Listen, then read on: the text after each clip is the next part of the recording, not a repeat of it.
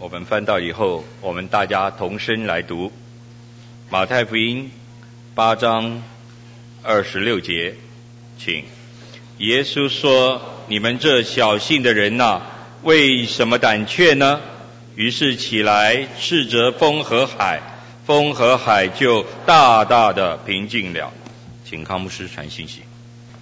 我们先看马太福音第八章二十三节，耶稣上了船，门徒跟着他。呃，我们要先谈，要谈胆怯之前，先谈什么叫做跟随主。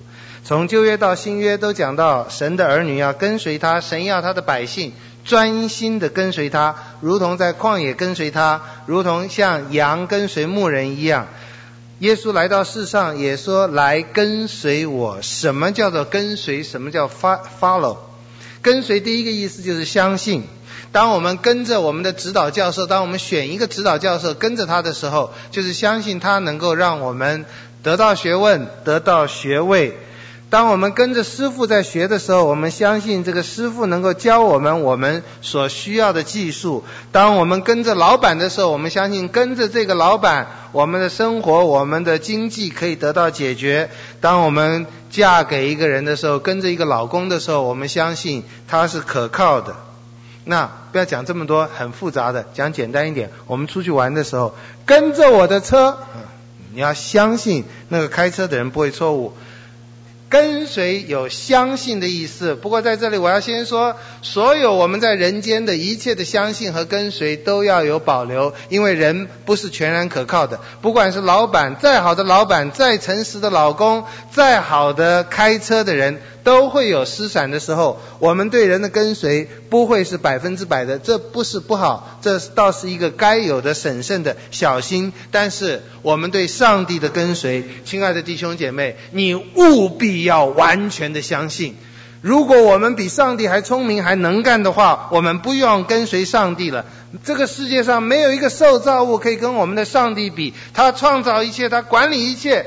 请你在信靠上帝的时候不要有保留。我知道我们会有保留，但是我求主帮助我们越来越没有保留的全然信靠他，这才是智慧，这才是理性，这才是聪明。我们为什么会相信跟随耶稣？我们会为什么会相信跟随任何一个宗教？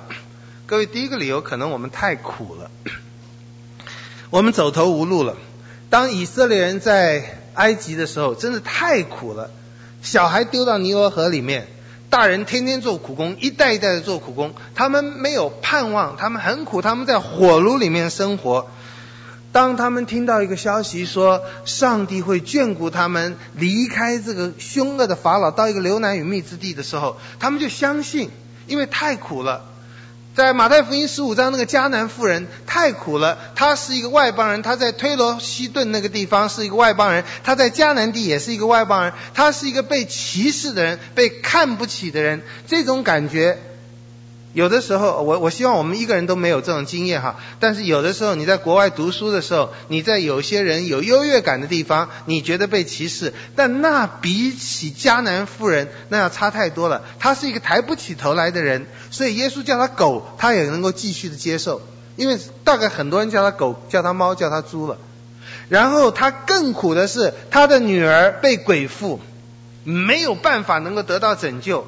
所以，当耶稣愿意，呃，耶稣到耶稣这里来的时候，他可以说不计任何的代价，他希望他的儿女能够得到拯救。各位，当我们太苦的时候，失业的时候，失学的时候，失恋的时候，当我们丈夫的事业失败的时候，当我们儿子吸毒的时候，当我们有很多艰难的时候，这时候有个基督徒来跟你讲，来对你说安慰的话，也许你很容易信。不过我也要说，如同那个迦南妇人和那群以色列人，如果一个和尚、一个道士、一个彬彬有礼的慈济说：“哎，你来，我们的佛会救你。”我相信我们也会跟着，因为我们那时候实在太辛苦了。好像在大海里要沉下的人，我根本不管那个船或者那个木头是什么，上面写着佛法，只要能够抓住我就抓住；上面写着十字架，只要能抓住我就抓住。我不觉得我们在很艰难的时候信耶稣是一个很丢脸的事情，我们可能也不存。那个时候如果有别的人帮助，别的宗教帮助，也许我们也愿意。不过，我希望我们。在信靠上帝的过程中，我们能够越来越纯，越来越不是因为我现在很苦，随便抓一个东西，越来越知道这是真理。好，这个我们等一下会讲。我们信靠跟随上帝，常常是我们太苦了。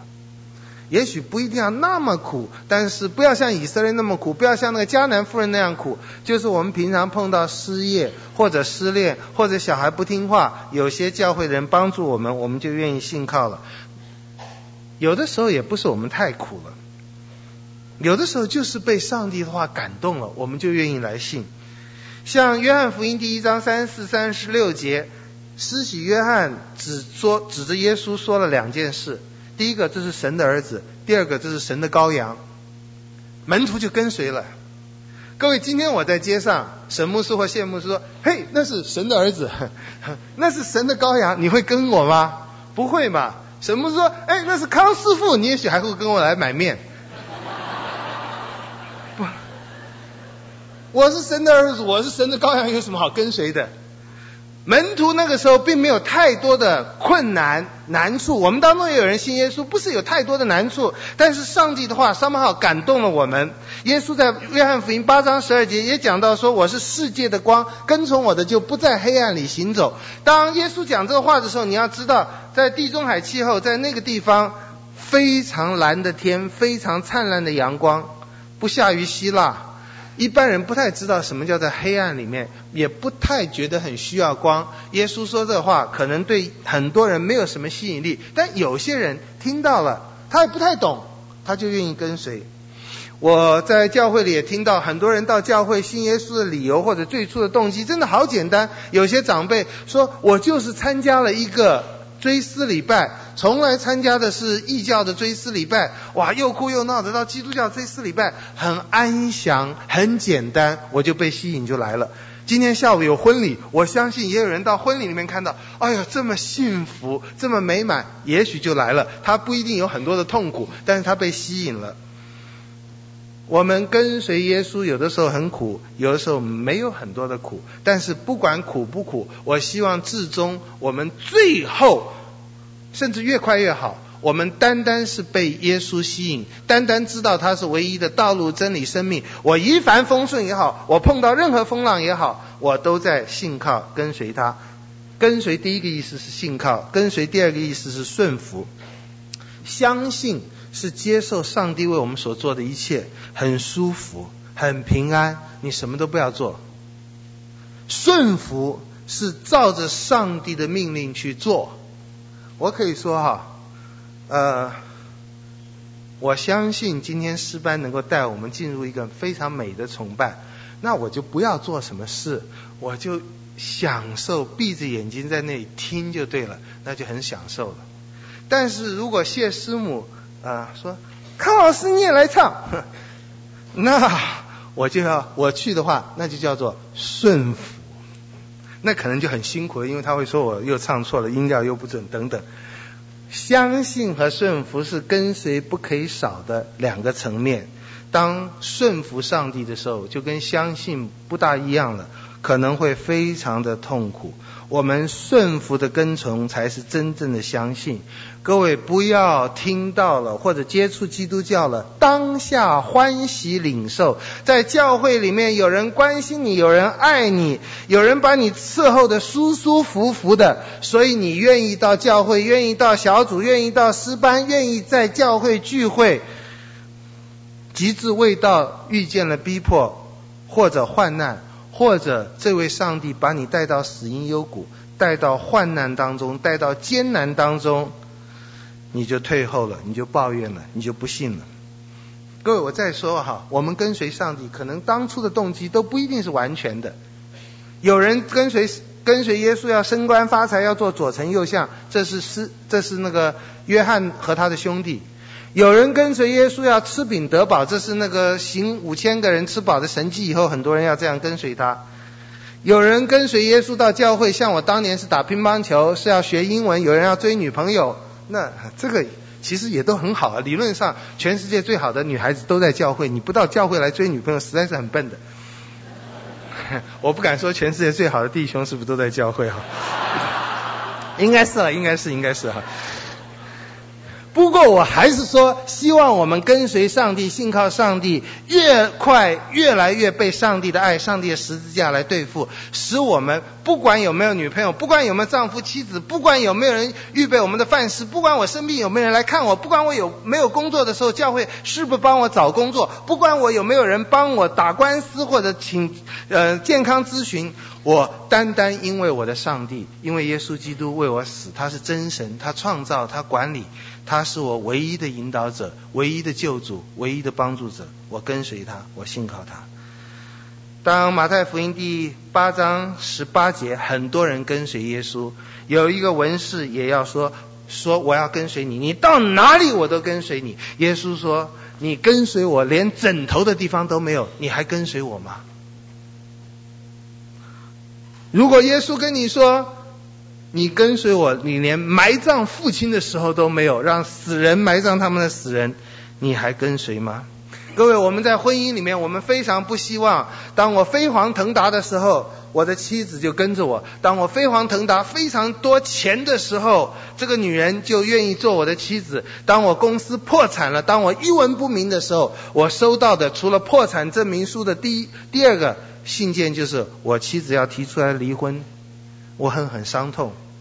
如果我是一个世界小姐，追我的人如过江之鲫，然后有人天天送玫瑰花、送貂皮大衣、送钻戒，在我很漂亮的时候要我做他的妻子。有一天我车祸了，我面貌全毁了，我在床上养病的时候，我收到的一封信就是我的丈夫要跟我离婚，我们会不会很痛苦？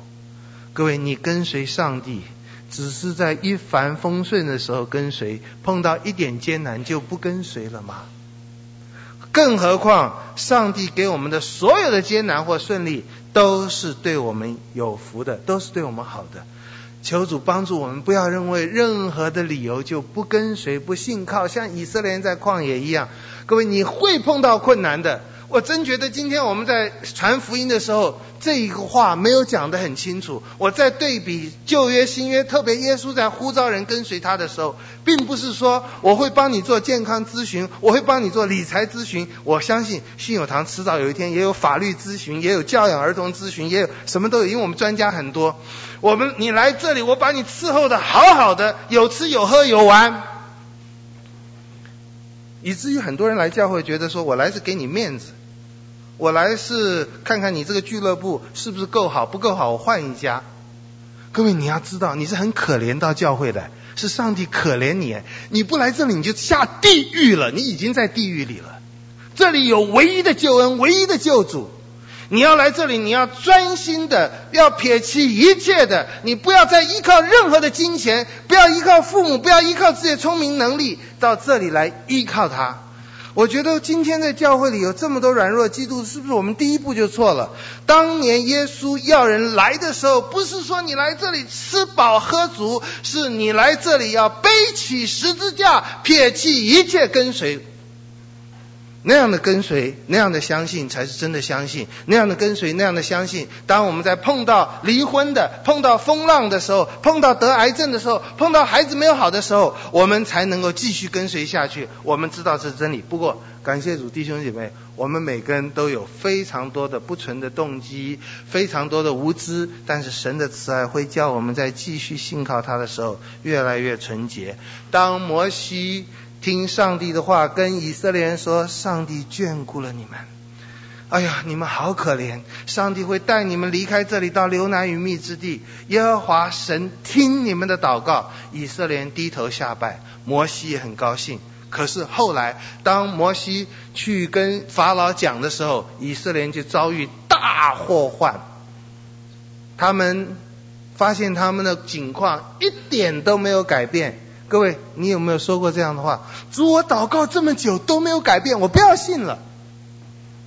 他们一点都没有改变，不但没有改变，他们的环境更坏了。以前要做砖，现在做砖连草都不给他们，于是他们就抱怨摩西。摩西在出埃及记五章十二节就对上帝说：“主，你为什么苦待这百姓？自从我去见法老，奉你的名说话，我们奉主的名叫山丢在海里，山都会丢在海里；我们奉主的名叫风浪平静，风浪都会平静；我们奉主的名去跟法老说话，却碰了一鼻子灰。”他就苦待百姓，你一点都没有拯救他们啊！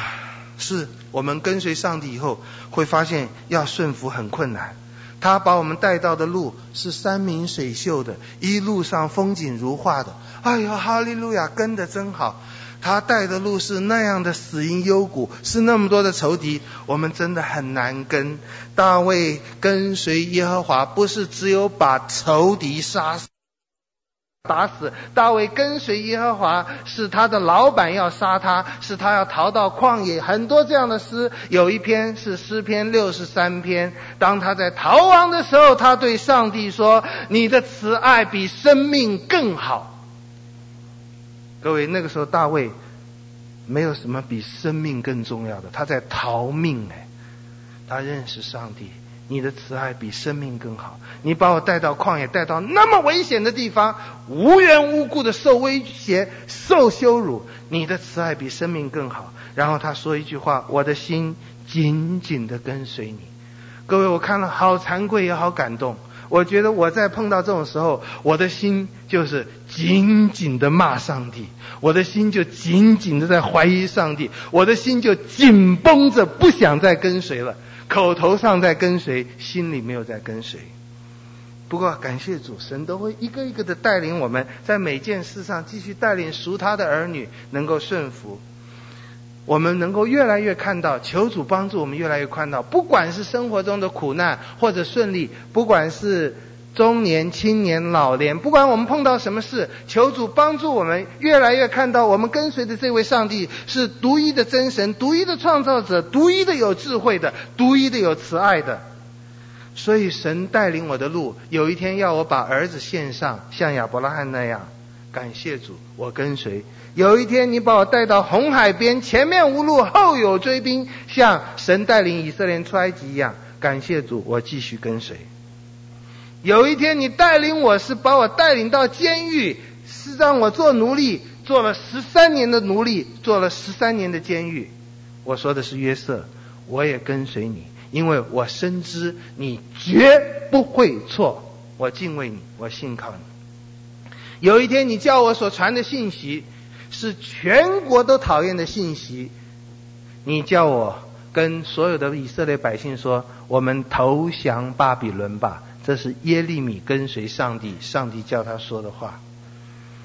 有一天，如果上帝说：“人子啊，我要将你所爱的忽然取去，你不可以哭，不可以难过。”那是以西结听到的信息。上午他听到这个信息，下午他的妻子就死了。他还是跟随。有一天，如果上帝对你说、对我说：“康海昌，你从今天开始要三年在罗斯福路不穿衣服在那里走路。”这是以赛亚书二十章第三节，神对以赛亚的吩咐。那么，也跟随。耶稣带领他的门徒，今天要把他们带到吓死的环境。各位，在你的路上，你信主可能是上帝解决你的问题，你继续跟随顺服，上帝可能把你带到大风浪里面。不过，我们等一下就再看。跟随，第一个是相信，第二个是顺服，第三个是效法。彼得前书二章二十一节，基督为你们受过苦，给你们留下榜样，叫你们跟随他的脚踪行。当我们跟随一个人的时候，我在讲跟车的时候，那我根本不会，刚开始不会想到效法嘛，我就是跟着他就对了，或者说我很相信他，反正是他在我视线之内就没问题，一定能达到目的地。那么。但是如果每次跟车啊，都发现哇，这个人带的路真好啊，我真希望有一天我开车像沈牧师那样，哇，真的是很轻松自在。那我就不会只是相信，我就不会只是顺服。如果他开的那么好，我也想效法他。为什么能开的那么好？为什么他路带这么好？哦，后来发现原来他先做功课，他也先研究地图，原来先打电话，原来他先怎么样怎么样怎么样怎么样。我们跟随上帝，我们相信，我们效法他，我们呃，我我们顺服他，我们也效法他。彼得前书二章这里讲到，就是当我们跟随耶稣的时候，对，他为我们死，对，他拯救我们，对，他给我们智慧，他给我们亮光，但是他也要我们效法这位主，在凡事上顺服天父，在受苦中顺服天父，在委屈中顺服天父，在委屈中把自己交托给主。启示录也有两次讲到效法式的跟随，一个是启示录十四章第四节，羔羊到哪里，神的儿女也跟到哪里，各位，这很稀奇。通常都是人带羊，那里讲是羊带人，你跟着羊走。当然，我们不会跟着羊走，那个那个羊就是耶稣。那为什么在那里不说我们跟着主耶稣，跟着基督？为什么要说是跟着羊走？那也有效法的意思。你跟随这位柔和谦卑，在凡事上顺服上帝的基督，你也效法像他那样纯洁柔和，像他那样善良，像羊羔一样。在启示录十九章十四节有另外一幅图，这是我今天要讲的重点。各位，我们刚才所唱的诗歌，刚才我们所听的见证，非常的动人。我我我们每次听 Spafford 这个见证，我就很感动。但是你不要听了只觉得很悲情。哎，我跟随主就是有一天收到四个女儿都死掉的消息。我跟随主就是这些。各位，不是的。跟随主不是只碰到艰难，事实上，我们跟随主，我们可以说只有祝福，所有的患难也只会带来更大的祝福。当启示录十九章讲到说，天上的众军呢，包括我们在跟随基督、跟随上帝道的时候，那里在描述我们跟随一个勇敢的战士，骑着白马，击杀所有的敌人。亲爱的弟兄姐妹，这是我今天要跟各位分享的重点。变成一个刚强壮胆的基督徒，尤其是在现在这个社会里，这么多忧郁症，这么多躁郁症，这么多恐慌症，我们越来越多的害怕。我们也是在前几个礼拜，我不知道是不是沈牧师刚刚提的那首诗歌那个礼拜，我们看到这样的事，我们看到人有的东西越来越多，可是我们看到人越来越恐惧，越来越害怕，越来越担心。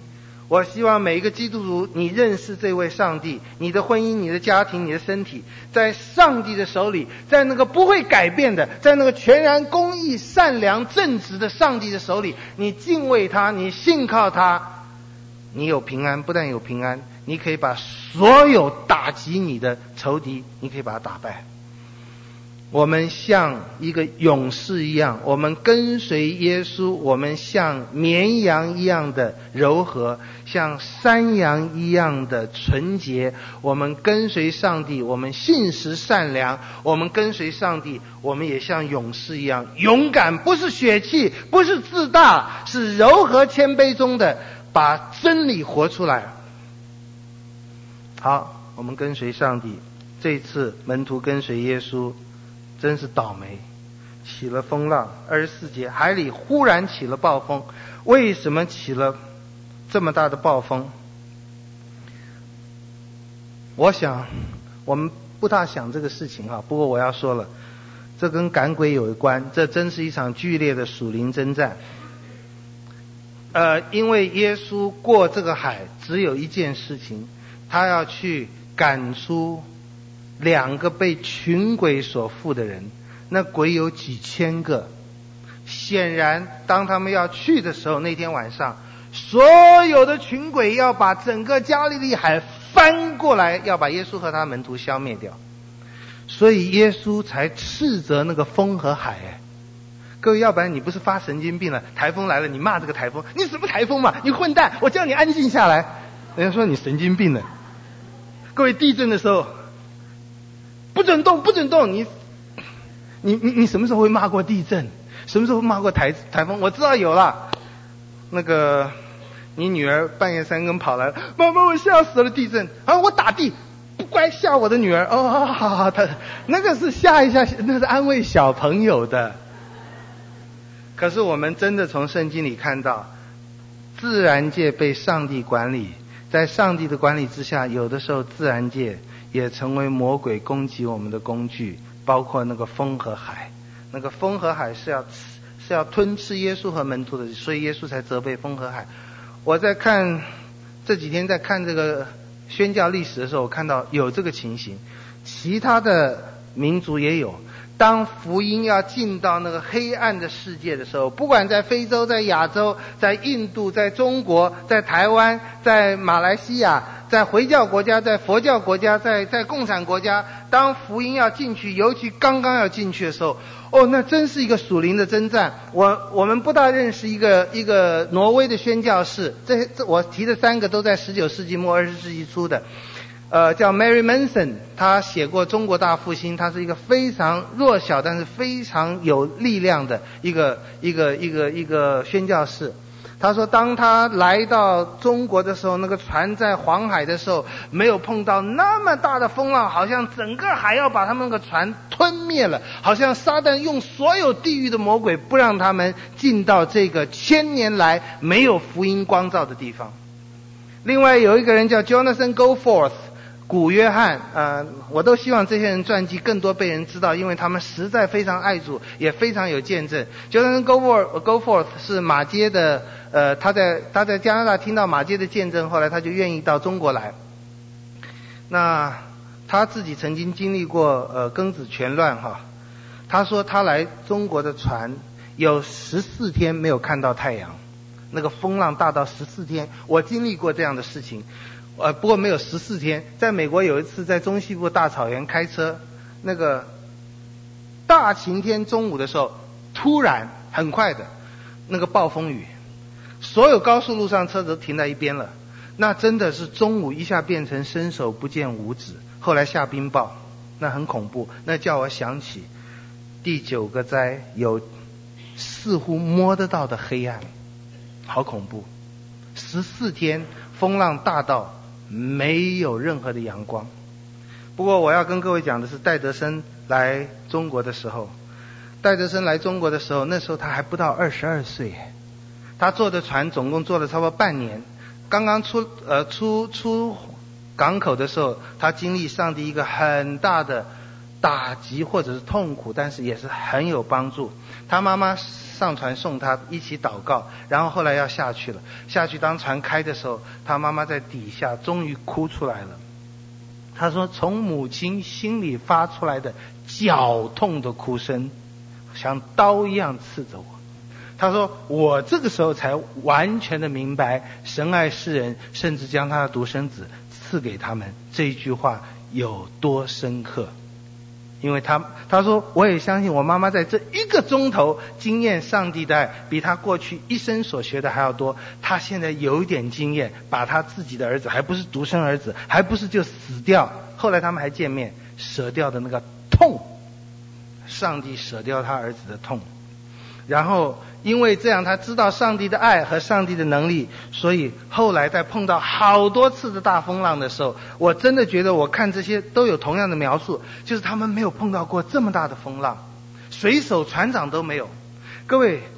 这些门徒也是，这些门徒是不是他们一生在打鱼？哎，他们是打鱼世家，哎，风浪不会让他们害怕的。他们经历太多的风浪了，可是这次的风浪叫他们害怕，因为那个风浪后面有一股邪恶的力量要打击他们。我们在这个世上会碰到这个力量的，但是不用害怕，在我们里面的比在世界的更大。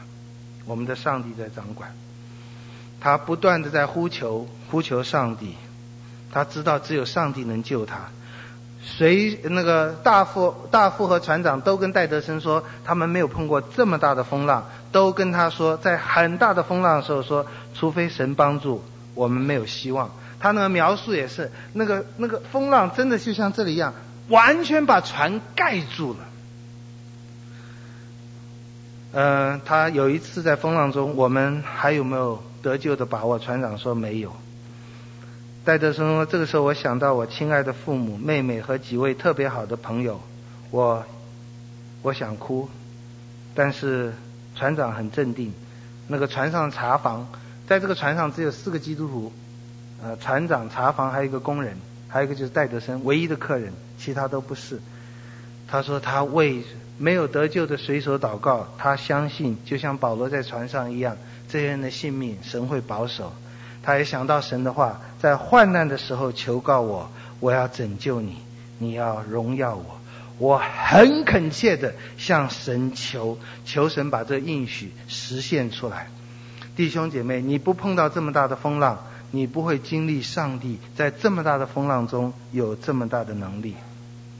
戴德生心里有把握。他心里有把握，我觉得我们都是经历这样的风浪，这样的艰难，又知道上帝的话，我们信心就更稳固，更不动摇。他心里有把握，但是风浪太大，船长也说很危险，所以他就把皮夹拿出来，把姓名和通讯录写上去，或者死后有人能够发现，会通知他的父母。各位，你看，有的时候空难的时候，海上冲上来的东西就是这样。然后他祷告，他把自己的灵魂交给神。最后祷告说：“如果可能，求你将这杯扯去。”这是耶稣在科西马尼园的祷告。各位，他才二十二岁不到，他所有过去的准备要到中国，还没到就碰到这么大的艰难，撒旦大大的试探我，但是主安慰我的心。他问船长好几次，船能不能渡过？船长说不能，但神带他渡过了。这个是在大西洋的时候，后来嗯，差不多一半了以后，到了印度洋的时候，各位，我真的很难想象啊，戴德生在这个船上不到二十二岁，而且大家都在笑他，船上都讥笑他，每次碰到困难就都是你们基督徒带来的祸，嗯，扫把星。每次基督徒祷告问题解决了，没有一个人说，哎呀，是你们解决问题，困难都在责备基督徒。戴德生就是每个礼拜还是为他们主持礼拜，讲到。各位，有的时候我们的痛苦是风浪太大，有的时候痛苦是没有风。他有一天主持到印度洋的时候，主持礼拜的时候，船长脸色很担忧。他说什么原因？他有一个急流把船带到那个一个暗礁区，他现在没有风，无风带，没有风，我们船一定要去。一一定要搁浅了，一定要撞上去了。全船的人想办法转向，没有办法转。后来船长说没有救了，我们现在只好等候结局。戴德生说还有一件事我们没有做，他说我们四个基督徒回到房间祷告，求神赐风。那戴德生说他祷告很短，他觉得神会听，他就上来了。他就跟大夫讲，把那个帆放下来。大夫笑他哪里有风？戴德生，我们现在分秒必争，你马上放下来。他放下来。起了大风，船上的人都下了，都上来了，风来了。我们在每小时六七海里的速度中排水前进。他说：“这样，神在我未到中国之前，鼓励我将一切的需要借着祷告祈求带到他面前，并且相信神会尊重他独生子的名字，在每一个紧急的事上，他会帮助我。”弟兄姐妹。生活中的艰难和十字架是不可以少的。你听太再多的道，你听再多戴德生的见证，你自己不去经历，你还是没有信心。因此，我们欢迎主给我们的一切的煎熬。这些煎熬不是叫我们害怕胆怯，让我们更刚强、更壮胆。耶稣后来就在这个风浪当中，让门徒看到他多有能力。这一次，马太福音没有记载，但马可福音有记载。这一次的风浪跟约拿书的风浪非常像，都有“大大”两个字。第一个，那个我们中文翻“暴风”就是大风，一个巨大无比的风。然后，最后是大大的战兢，惧怕，门徒真是吓死了。他们原来。因为风浪的胆怯，那是错误的，他们不应该胆怯。但是当看到耶稣平静风浪以后，他们有一个大大的战进，那是正确的，那个叫做敬畏上帝。这中间有一个，在马可福音说：“哇，我真的不知道我要怎么形容这一幕。你想象那个风浪，我们在台风的时候，风多大？耶稣只说了一句话：‘你给我静住！’立刻，马可福音说，那个平静是大大的平静。各位，有的时候我们在敬拜赞美中，有的时候我们在音乐当中。”我们像刚才音乐，尤其或者是哈利路亚大合唱，哎呦，我们的汗毛都竖起来了，好刺激啊，好过瘾啊，神好伟大。有的时候我不知道你有没有经历过，鸦雀无声，什么声音都没有，你知道上帝在那里，那不是汗毛竖起来，那是你要全身跪下来敬拜上帝。如果不是那么大的风浪，你看不到上帝的能力是那么巨大，你也很难产生那样大的敬畏。让我们敬畏我们的上帝，让我们欢喜我们的上帝，把我们带到最大的风浪里面。好，二十四节下半句，耶稣睡着了。各位，耶稣为什么睡着了？在这么大的风浪中，耶稣为什么会睡着？呃，这个我们大概很少想到哈，在。你如果回去看马太福音，从十二章二十二节看到十三章第一节，你知道。这个大概是福音书里记载耶稣最忙碌的一天。在这一天的早上，耶稣先赶出了一个又聋又哑的鬼，然后法利赛人说他是靠鬼王赶鬼的，于是耶稣就跟这赶鬼之后又跟法利赛人有很长的一个争辩，然后法利赛人又要他行一个神迹，于是耶稣又花了很长的时间教训他们说，除了约拿的神迹以外，再没有其他的神迹。那上午。然后差不多到中午的时候，耶稣的家人，他的母亲就来了，甚至他们的家人说他疯了，因为他实在太忙了，一直在跟这些人讲话，说他疯了，连吃饭的时间都没有。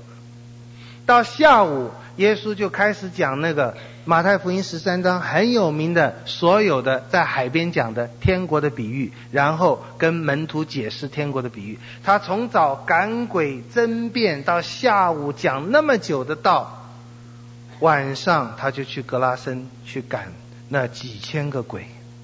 看到这里，第一个我很感动。各位，这就是道成肉身。各位，这就是路加福音十五章那个失羊、失钱和失人的比喻。这个世界上，我们人看为最微不足道的一个小子，我们的上帝会从天上来拯救他。各位，我们当中任何一个人，你觉得你微不足道，你觉得这个世界上没有人爱你，没有人照顾你，你真的要抗拒魔鬼给你的这种谎言。上帝爱你。当我们的主耶稣忙了一天，你要记得他有肉身，你要记得他会累，你要记得他累坏了，然后那一天他还是要到格拉森去救那两个人。他走千里走万里，他经过再多的风浪，他要救你，他要救我。但是他虽然要救我救你，但他实在很累，所以他睡着了。他是太累了而睡着了，他也是有信心，所以睡着了。诗篇一百二十七篇第二节：唯有耶和华所亲爱的，必叫他安然睡觉。各位，我们能够平安睡觉吗？今天已经。越来越多的恐惧、担心，你不必在那么大的风浪里面，我们就气的、忧伤的、害怕的、紧张的，睡不着觉了。唯有耶和华所亲爱的，必叫他安然睡觉。让我们敬畏我们的上帝，使我们在他的保护之中，我们能安然睡觉。诗篇第三篇第五节、第六节：我躺下睡觉，我醒着。耶和华都保佑我，虽有成万的百姓来周围攻击我，我也不害怕。我再说，各位弟兄姐妹，你听再多的道，不能叫你就平安。你听最纯正的道，有圣灵在你心里做见证，明白这是真实的，还是需要经历这样的风浪，你才知道上帝的话、上帝的灵多么真实。所以。不要害怕生活中的艰难，相信神对我们的带领。二十五节，门徒来叫醒了他，说：“主啊，救我们，我们丧命了。”耶稣就责备他们。各位，呃，我前几天跟马牧师谈那个马太福音十五章，就是那个迦南妇人。我说那个迦南妇人最绝望的是什么？她被别人歧视，那是绝望；她的儿子，呃，她的，她的女儿被鬼附，那是绝望。我最绝望是什么？马牧师跟我有一致的看法。她被耶稣侮辱，她到耶稣面前，耶稣还弃绝她。这是最绝望的，各位，我们生活中碰到大风大浪，我想我们不一定绝望，尤其我们信主久的，我们依靠他。我们碰到恐怖的事，我们也不绝望，甚至我们的主耶稣睡着了。在我们今天呃默想经文里面，很多这样的经文，耶和华在患难的时候，你为什么隐藏？你应该在患难的时候显出你的能力，需要你显出能力的时候，你不显。不需要你显出能力的时候，时候你显显的都是相反的。我的神，我的神，为什么离弃我？我们最痛苦的不是神把我们带到患难风浪里面，我们甚至不是在患难风浪中求神，神在睡觉，神不理我们。我们最痛苦的是，我们这么可怜，患难把他叫醒了，他骂我们，他还来骂我们，我们没骂你都不错了。耶稣发脾气了。当然，我赶快要声明一下，耶稣发脾气不是扰我清梦，把我吵醒了。耶稣不是因为他被吵醒了，所以发脾气。如果那样，我们这个主真是不要跟随了。耶稣是因为他们小性发脾气。哎呀，各位，我再说哈，地震、台风、失火，很恐怖的事情。你的小孩半夜三更被吓醒了，跑到你的怀里，妈妈，你会骂他小信的女儿？你会骂他吗？你抱得紧紧的吗？为什么我们的上帝在我们最需要他抱得紧紧的时候，不抱得紧紧的还骂我们？亲爱的弟兄姐妹，我还是说，你还要不要跟随上帝？你还要不要信靠上帝？这是我前几天在看。戴德生在这重温 Jonathan Goforth 的时候，神提醒我的：你还要不要跟随主？我心里说：主，我不但还要跟随你，我更要跟随你，因为除你以外，我现在知道没有别的了。在这些艰难里面，我看到你如何的有能力；在这些艰难里，我看到你如何让我坚强起来；在这些艰难里，你让我看到你的话如何的真实。不碰到这些艰难，我怎么知道你的话真实？不碰到死亡，我怎么知道你能叫死人复活？不碰到瞎眼，我怎么能看到你叫瞎子能看见？所有的真理是经过十字架的患难经历到的。各位，我更感谢，我说主，你有永生之道，我还跟随谁呢？我也说，在我曾经提过这件事，我不想常常提，大概在。十多年前，我有一次去 Boston，那么那一次服侍的很晚，第二天早上要呃五点钟起来，所以我回到房间睡觉的时候，已经三点多钟了，我睡不着，我就看书。那么主人桌上的一些书，有一本是穆迪的传记，里面说改变穆迪一生的，就是有个传道人跟有一次在一个聚聚会中，他讲，他说这个世界上的人还没有看到一个人。如果完全的顺服信靠上帝，上帝会在他身上做多奇妙的事。穆迪听到这个话，就跪下来说：“主，我要做那个人。”我看到那句话，我也跪下来说：“主，我要做那个人。”各位，我希望我要做那个人，不是什么我身上发出多大能力，人家敬仰我，不是不是。如果那样，那完全错误了。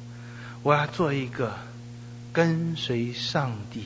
讨上帝喜悦，在这个世上尽可能的隐藏，而尽可能的把上帝的荣耀发出来的人，在这个世界上经历各样的风浪，我能让人看到在主里有真实的平安；在这个世界上经历所有的患难，我能让人看到在主里面有喜乐；在这个世界上经历所有的愚昧，包括我自己的愚昧和无能，能让人看到。神在人的无能和愚昧中间，因为他的信靠和顺服，可以显出多大的智慧和能力。我跪下来说：“主，我希望做这样的人。”前两天主好像还在对我说：“康海章，你还要跟随吗？”哎，我只能说主，我不但要跟随，我希望我今天讲到能叫更多人说，我定义要跟随我的主。我们在地震中被小孩吓醒了，我们不会被小孩叫醒，我们不会责备我们小孩。为什么我们主耶稣责备我们？各位，真的，主做的一切都是好的，无非叫我们更刚强、更勇敢。实在。这些门徒该被责备，弟兄姐妹，神对我们太宽大了。你说这种时候还要责备？我说给你听，门徒这时候跟随耶稣已经很久了，他们看过好几个神迹。我大略算一下，他们看过耶稣把水变成酒，他们看过耶稣医治大臣的儿子，在马太福音八章十四到十七节，就是这段经文的前面，耶稣医了好多人的病，赶出好多的鬼。耶稣医好过大麻风，耶稣医好过三十八年瘫痪的人，耶稣医好百夫长的仆人。他们看到耶稣只说一句话，百夫长的仆人就好了。在路加福音七章十一到十七节，他们看到耶稣叫拿因寡妇的儿子从死里复活。各位，当我们天天看到、经历到神在别人、在圣经。甚至在我们过去生活中行的神迹奇事的时候，你不应该在下一次碰到困难的时候，通通都忘记了。门徒因为现实的风浪大，他们就忘记了，所以耶稣责备他们：你们为什么胆怯呢？没有理由哎。各位，我是永远不可能成为外科医生的，因为我看到血就会昏倒。如果我已经是医学院毕业生、实习医生，我看到血还是会昏倒，那我早就应该离开医院了。我们跟随主，看到风浪，看到神平静风浪，看到灾难，看到神带领我们度过灾难，各位太多了。求圣灵随时提醒你，那个神昨日、今日到永远是一样的，他没有改变，他继续在保守你。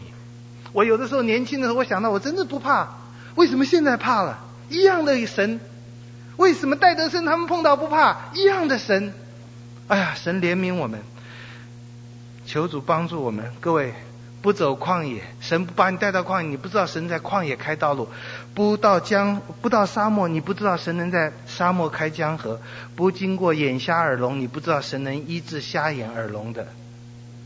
不经历神不医治你的瞎眼和耳聋，你不知道，即便你瞎眼耳聋，神仍然会保守你。Fanny Crosby 就是这样，瞎眼了一辈子，写出那么多颂赞上帝的话。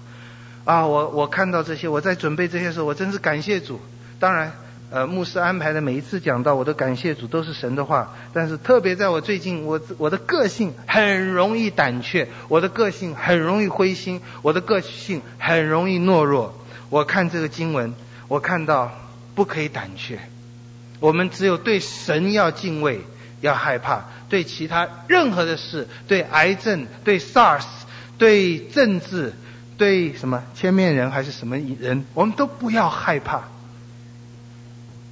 你敬畏上帝，你什么都不怕；你在上帝面前放肆狂妄，不敬畏还抱怨上帝，你什么都会怕。启示录第二十一章第八节，丢在火湖里的第一种人就是胆怯的人，那就是不信的人。我以前以为胆怯是小事嘛，还应该得到安慰嘛。那杀人放火啊、奸淫啊，那才是大罪。